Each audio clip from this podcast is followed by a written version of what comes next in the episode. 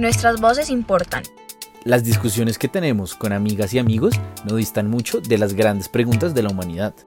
Nuestras voces cuentan experiencias vitales. Cada semana surgen situaciones que nos llevan a reflexionar sobre la política, la cultura, la economía, el género, la ética y otro largo etcétera. Nuestras voces tienen mucho por decir.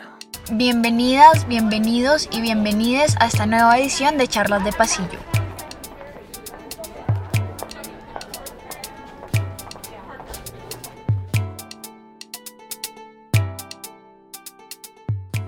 Buenas noches a todos, a todas, a todos. Sí, digo noches porque esto lo estamos grabando bastante tarde, nos demoramos sí. un buen rato. Estamos un poco despilotos. La cuarentena nos complicó. Sí, la cuarentena, Nos complicó. Las publicaciones, en fin. Eh, mi nombre es Juan Diego Barrera, eh, soy estudiante de Ciencia Política en la Universidad de los Andes y editor de su medio de comunicación favorito, De Pasillo. y me acompaña en esta noche, eh, me place presentarles a mi gran amiga eh, María Sofía Luna Siachoque. ¿Cómo te encuentras? Eh, muy bien, pues me presento. Yo también soy estudiante de Ciencia Política en los Andes y también estudio Filosofía. Y pues también soy editora en De Pasillo. Para este primer capítulo de Charlas de Pasillo, también tendremos la participación de Andrés Galeano, Sergio Carvajal y Elena Bernal.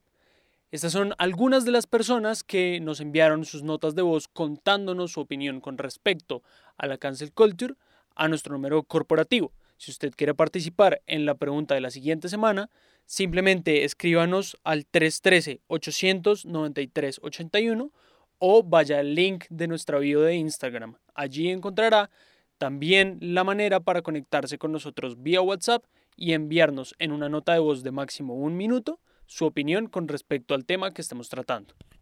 En esta noche nos congregamos para hablar de un tema muy polémico del que se habla mucho y que nos atañe absolutamente todos los días como eh, seres humanos eh, embebidos por el mundo del entretenimiento eh, y atravesados por gustos artísticos y por ganas también de hacer expresiones culturales. y es el problema sobre qué hacer con los artistas o las artistas que llevan a cabo pues acciones problemáticas. La versión un poco más vigente de una idea sobre qué hacer con estas personas es lo que se ha conocido como el cancel culture, la cultura de la cancelación. O el aplicada call-out culture a veces. Así, el call out culture también, al artista eh, o, a la, o a la artista. Entonces, eh, María Sofía, no sé si nos quieres explicar un poco la dinámica del cancel culture.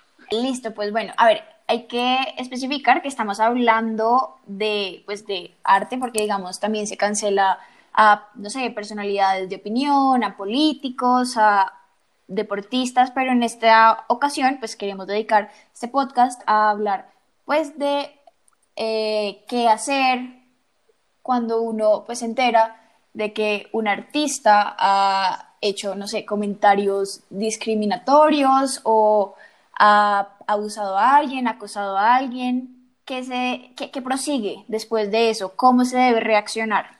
Entonces, pues bueno, la respuesta del cancel, del cancel culture sería más bien como simplemente dejar de consumir eh, las obras que este artista haya producido y, digamos, excluirlo de la comunidad artística. Usualmente, pues, esta cancelación, pues, claramente viene acompañada de fuertes críticas, de reflexión, pues, alrededor de por qué lo que hizo eh, el artista está mal y, y, pues sí, explicaciones sobre por qué puede ser, digamos, algunos comentarios discriminatorios para algunas minorías, algunas personas o eh, pues difusión de los testimonios de las personas que sufrieron abusos por parte de él o la artista.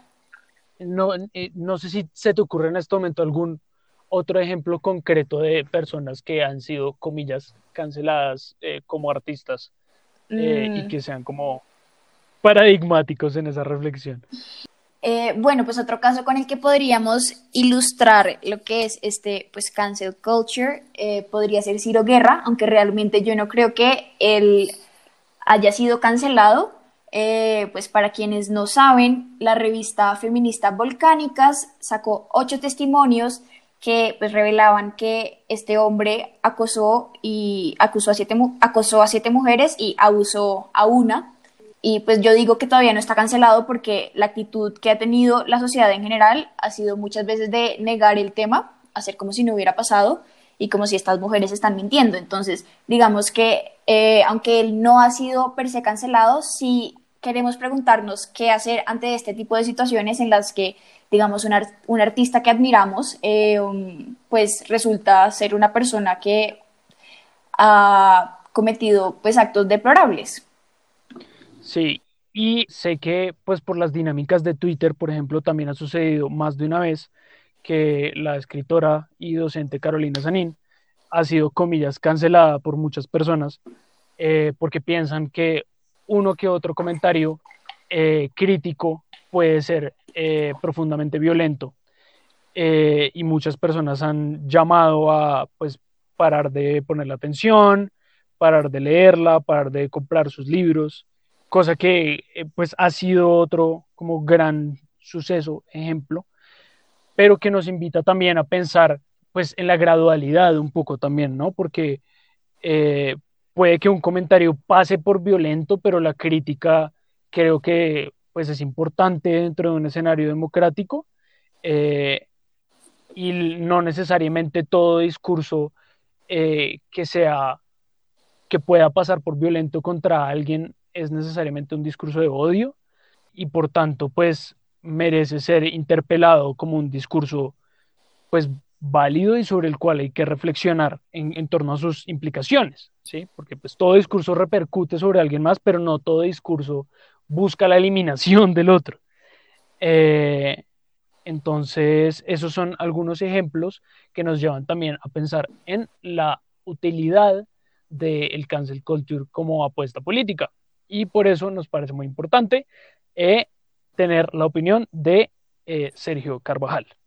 Hola amigos de Pasillo, yo creo que la cancelación eh, se comprende como una práctica política y en ese sentido la pregunta sería sobre su productividad política. Yo creo que la cancelación es productiva en el sentido de boicot, es decir, eh, como una forma de sabotear el capital social o económico de un artista, de una persona que ha expresado compromisos con lo antidemocrático, con el fascismo, con formas de opresión, con el machismo. Y en ese sentido, cancelación puede ser entendido como dejar de comprar su obra, es decir, dejar de proveer ingresos para esa persona y dejar de idolatrarle en las menciones públicas que se haga de él. Ahora creo que es menos productiva cuando implica algo así como el deber de suspender el relacionamiento con su obra, porque supone que toda apreciación de una obra artística es acrítica y en ese sentido implicaría apoyo, aceptación, incluso interiorización de lo que se busca criticar. Y yo creo que el relacionamiento con las obras pueden, puede potenciar lecturas críticas y en ese sentido enriquecer el mundo de quien se relaciona con ellas. Aquí es importante agregar que lo que señala Sergio es el problema de la representación. ¿Qué hacemos con aquellas obras artísticas que son violentas?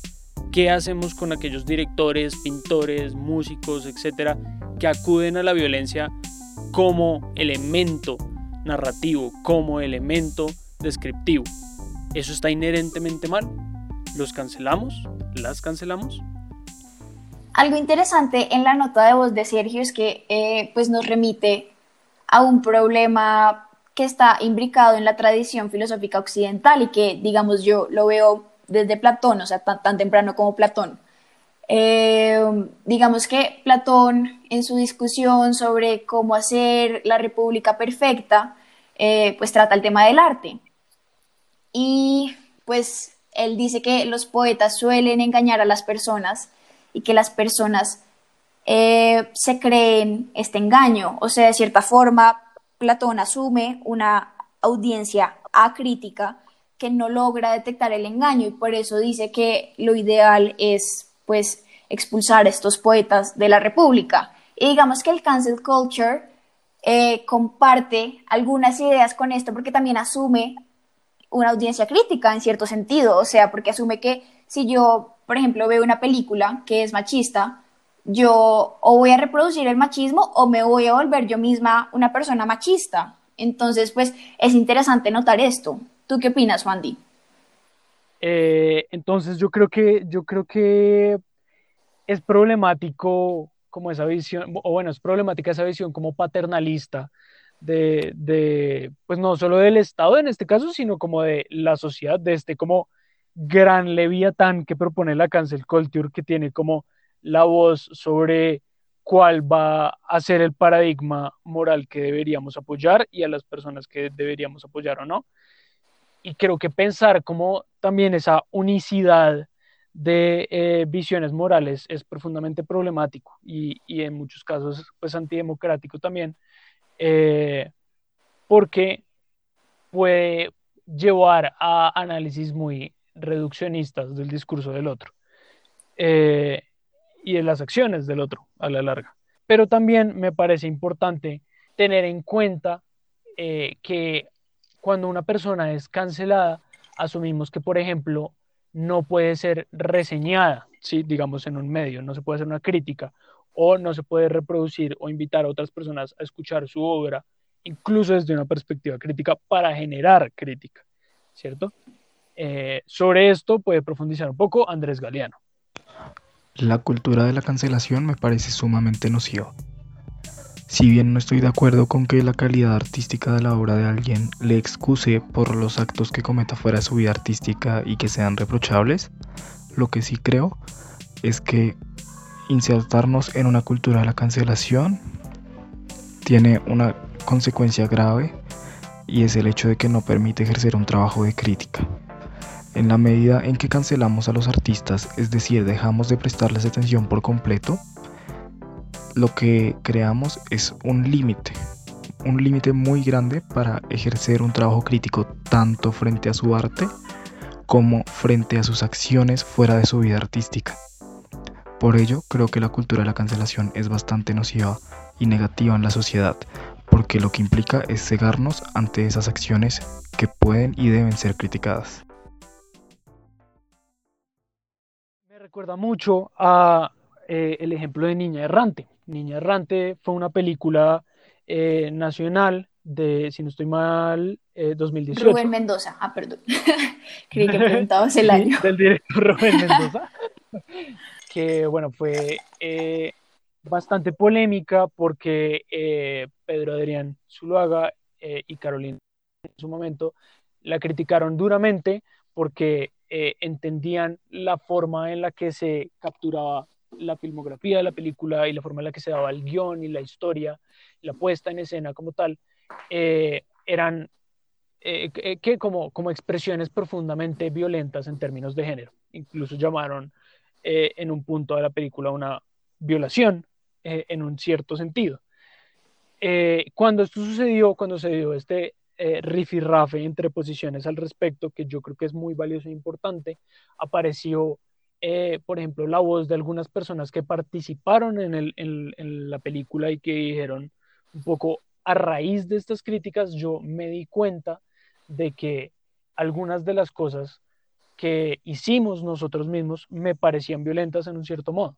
Yo creo que este rifirrafe también lleva no solo a que uno piense en, que tiene que ser más cuidadoso, sino también un poco a la reflexión sobre sí mismo y, cómo hacerse una mejor persona. No porque no lo censuren, sino porque uno siempre tiene espacio para, ser mejor, ¿no?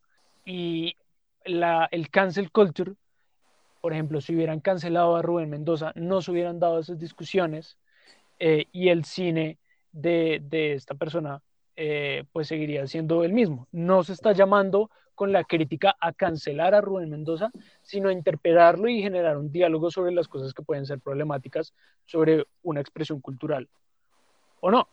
No es una cosa de eh, poner a las personas en un costado de los buenos y un costado de los malos, porque de nuevo todas estas violencias estructurales nos atraviesan a todos y la realidad es mucho más compleja que una eh, realidad moralmente dual, ¿no? Claro, sí digamos, ahí yo estoy de acuerdo, y, pero tengo algunos puntos.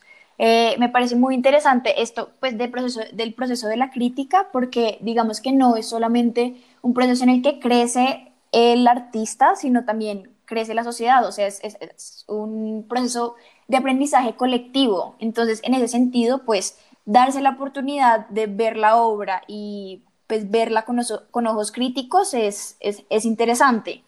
Pero yo pues quiero resaltar dos cosas. Uno, también tenemos que tener en cuenta mm, lo que Juan Diego llamaba la gradualidad de la acción cometida eh, porque yo sí creo que no es lo mismo hacer una película que, digamos, tenga una mirada masculina violenta a haber violado a alguien y ser pues, el director de una película.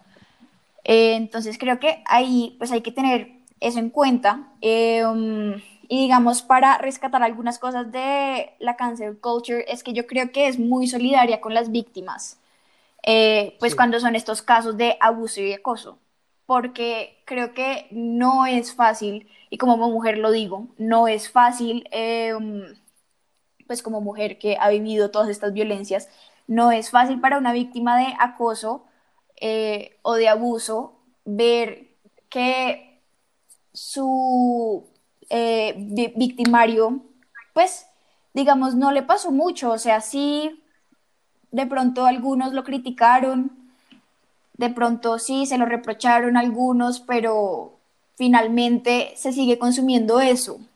Y un poco el mensaje que podríamos estar mandando es, hmm, pues mira, puede ser un acosador o puede ser un abusador, pero si haces cosas buenas, vamos a seguir consumiéndolas, lo cual pues es un poco fuerte. Eh, creo que también pues en estos debates tenemos que tener súper en cuenta pues lo que quiere, lo que desea la víctima de, de aquella persona. Un ejemplo que se me viene en la cabeza hablando pues, de estos casos específicos es Last Tango in Paris de Bertolucci, eh, que es una película en la que se retrata una violación. Digamos que los actores sí habían acordado que iban a hacer una escena eh, en la que pues, se mostraran relaciones sexuales, eh, pero Bertolucci le dio a Marlon Brando una barra de mantequilla que debía usar durante la escena y pues María Schneider, que era la actriz que iba a participar en esa escena, eh, no fue avisada de esto, o sea, es, es, una violación que quedó ahí en pantalla en la película. Y digamos que es una película que todavía se consume y, y, y todavía pues pertenece, digamos, a este canon del cine. Y pues yo pienso mucho en cómo se debe sentir esta actriz, en que ya se sepa que lo que se retrata ahí es una violación y aún así las personas quieran seguir viendo la película. Creo que es un poco, o sea, no sé, creo que a veces puede ser un poco insensible de nosotros como sociedad que pues no nos importe el mensaje eh, como de falta de apoyo que estamos mandándole a las víctimas. Sí, yo, yo ahí también eh, abogo por el, por el cancel culture, al menos le reconozco eso, porque pensémoslo incluso en, en casos más locales, ¿no? están las olas recientes de denuncias a artistas en Colombia, desde el mundo del rap hasta el mundo del rock, el hardcore, donde hubo pues, tantas personas denunciadas de, violencia sexual. Y está el caso incluso de, por ejemplo, un Diomedes Díaz, que fue a fin de cuentas un feminicida eh, y que seguimos eh, escuchando dentro de pues, nuestro, nuestra cultura popular, ¿no? Y yo creo que incluso si estamos en contra del cancel culture o si lo queremos problematizar, cuando suceden este tipo de cosas es necesario hacer una pausa de entrada como para reflexionar sobre el proceso que uno como consumidor va a llevar a cabo, sobre el rol activo que uno tiene en hacer a esta persona más popular, en reproducir su música, eh, etcétera, etcétera, etcétera. Eh, además, tenemos que necesariamente eh, diferenciar entre niveles de nocividad que hay en una obra, ¿sí? Entonces, por ejemplo, una obra como Last Tango in Paris, que es literalmente una obra, comillas, criminal, eh, no es lo mismo que eh, una canción de un artista que cometió un tipo de violencia o una canción que incluya eh, una agresión verbal, ¿sí? Creo que hay que pensarnos esas distintas modalidades y lo que implica cada una de ellas. Claro, y digamos, otra cosa que tenemos que pensar es si pues el artista está vivo o ya falleció, porque cuando consumimos su arte, pues de cierta forma le estamos dando capital, o sea, le estamos, le estamos dando plata, como por cada reproducción que un artista tiene en Spotify gana plata, por cada vez que transmiten una película en un teatro, pues el, el director gana plata. Entonces también hay que ver qué estamos haciendo con nuestro dinero, qué estamos consumiendo y, digamos, con, o sea, con nuestro consumo, qué narrativas estamos apoyando. Creo que eso es algo que hay que tener en cuenta y digamos, quizá para los artistas que ya fallecieron no es algo pues muy relevante porque no se están enriqueciendo a punta de una obra violenta, pero los que sí lo hacen. Sí, y, y además hay que abrir entonces la discusión sobre si hay de pronto alternativas para separar un poco arte de artista, por ejemplo, mediante la piratería. Sí, Puede ser la piratería un arma política para precisamente no ayudarle al artista con su capital económico si uno no quiere apoyar eh, lo que representa como individuo más allá de su obra, que es un poco como la cristalización de su, de su interioridad, pues. Y entonces en ese sentido, pues dando cuenta de todas estas discusiones y, sobre todo de un punto que yo creo que es clave y es pensarnos la realidad como algo más complejo que una dualidad y pensarnos los paradigmas morales, las ideas de lo bueno y lo malo, como algo que avanza y se transforma en el tiempo y en los contextos espaciales, eh, me parece muy pertinente eh, la participación que tuvo Elena Bernal mediante su nota de voz. Yo soy feminista hace mucho tiempo, pero últimamente he estado cuestionando muchas cosas, incluso en mi propio feminismo. Y el otro día estábamos conversando con unos amigos acerca del tema de las estatuas y yo defendía la postura de tumbar las estatuas como monumento a el racismo, el machismo, etc. Y em, dejar de hacerles culto eh, y dejar de idolatrarlas. Sin embargo, em, creo que la conclusión a la que llegué después del debate fue que una cosa, es una cosa es tumbar una estatua y otra cosa muy distinta es cancelar o eliminar a la estatua. Tumbar es lo que quiere el feminismo radical en el cual me inscribo, que se caiga el patriarcado, que se arranque de raíz, pero no es como borrarlo ni eliminarlo, sino pues tumbarlo y destruirlo, pero recordarlo de cierta forma para poder también crear algo nuevo. Eh, pero estoy en contra de la cultura de la cancelación porque me parece un facilismo que niega que no hemos llegado todavía a, un estado nuevo y que simplemente hace de cuenta que borramos las cosas y cree que esa es la solución. Digamos algo que veo en la nota de voz de Elena, que eh, pues es característico del cancel culture, es, digamos que quiere establecer como, o sea, quiere de cierta forma borrar la historia, o eso es como, esa es mi percepción, como que siento que quiere de cierta forma empezar de cero, o sea, empezar una cultura de cero, eh, um, y pues yo, yo no sé qué tan beneficioso sea esto, o sea, creo que igual nuestra tradición siempre nos interpela, lo queramos o no, o sea, siempre estamos eh, de cierta forma condicionados por la tradición, entonces creo que simplemente querer hacer ojos ciegos a esta tradición, pues nos hace más bien no adoptar críticamente nuestros prejuicios, sino asumir que como ya cancelamos todo eso, no tenemos prejuicios.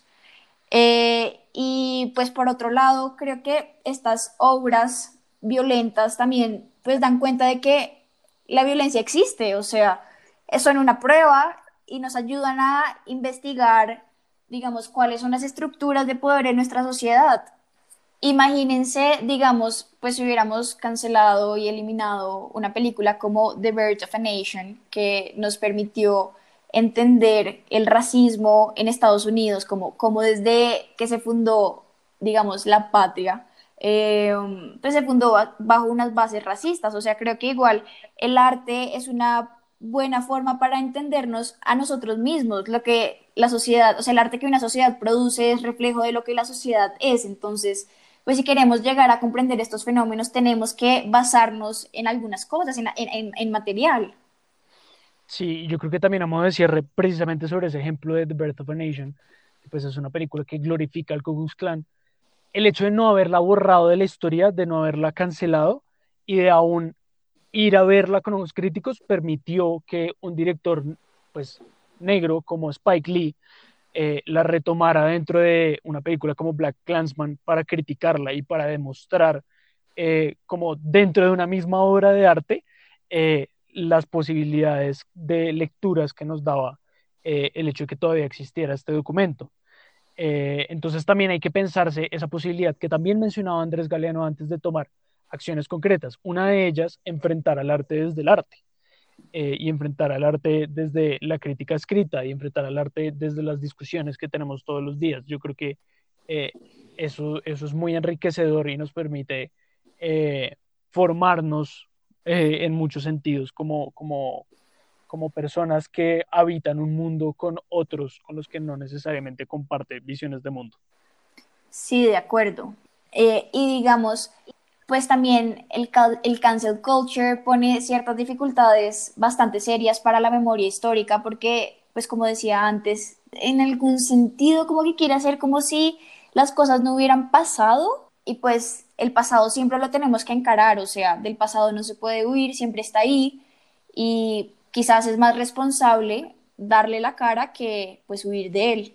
O sea, como sociedad hemos cometido, hemos permitido vainas atroces, pero pues hacer la vista gorda y decir, no, eso estuvo mal, entonces no vamos a volver a pensar en eso, puede no ser la mejor forma de lidiar con esta herencia. De acuerdo. Entonces esto pues fue todo por, por este capítulo sobre la cultura de la cancelación, aunque es una pésima traducción, siento yo. Eh, eh, nos alegra mucho haber pues al fin empezado con este proyecto de charlas de pasillo. Eh, esperamos que participen en la charla de la próxima semana a través de las notas de voz que pueden enviar al número corporativo de pasillo que encontrarán en nuestro perfil de Instagram. También pueden acceder a ese chat de WhatsApp al cual mandarnos sus opiniones eh, por medio del link en la biografía de nuestro perfil. Eh, mi nombre es Juan Diego Herrera. Mi nombre es Sofía Luna. Fue un placer compartir con ustedes este rato y eh, estamos hablando. Gracias por escucharnos. En la siguiente discusión pueden escribir al 313-893-81 vía WhatsApp para enviarnos una nota de voz. También pueden acceder a este número por medio del link que hay en el perfil de Instagram de Pasillo.